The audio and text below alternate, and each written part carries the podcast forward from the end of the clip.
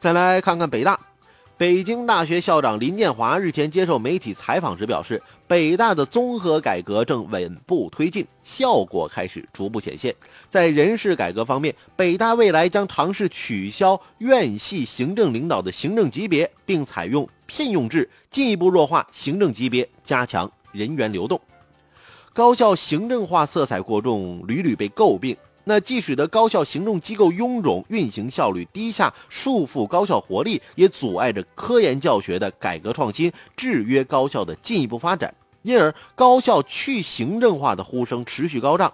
而去年十一月，国务院印发《统筹推进世界一流大学和一流学科建设总体方案》，提出统筹推进世界一流大学和一流学科建设。北京大学作为首批双一流建设名单，想要在全世界扬名立威，那势必就要深化改革，革除积弊，释放学校的发展活力。北大弱化行政级别的人事改革，既是自身发展所做出的主动之举，同时也是客观环境使然。二零一零年七月印发的《国家中长期教育改革和发展规划纲要（二零一零至二零二零）》就明确指出，要克服事业单位的行政化倾向。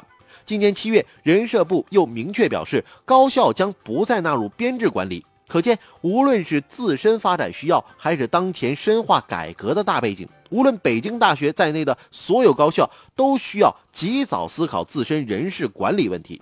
北大率先而为，显然改革只是取消行政院系行政领导的行政级别，那还没有涉及到校级领导。但是改革的意义它是非常重大的，既解开了高校人事改革的序幕，那也为其他高校改革提供了一个可以借鉴的经验。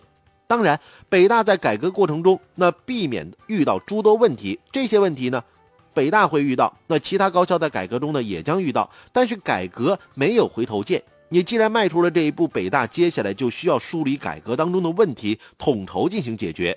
当前高等教育的改革不是过早，而是太晚了；不是步子太大了，而是之前过于保守了。那无论经常被人提起的钱学森之问，还是民众痛斥的高校。重科研轻教学的乱象，种种问题的背后，反映在行政管理当中，必然是各种人事关系的错综复杂。在行政化浓厚的环境下，高校教师不想不少。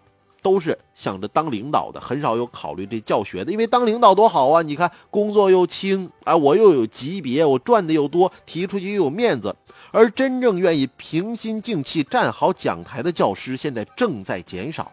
这一现状如果不改变，我国高等教育就很难健康发展。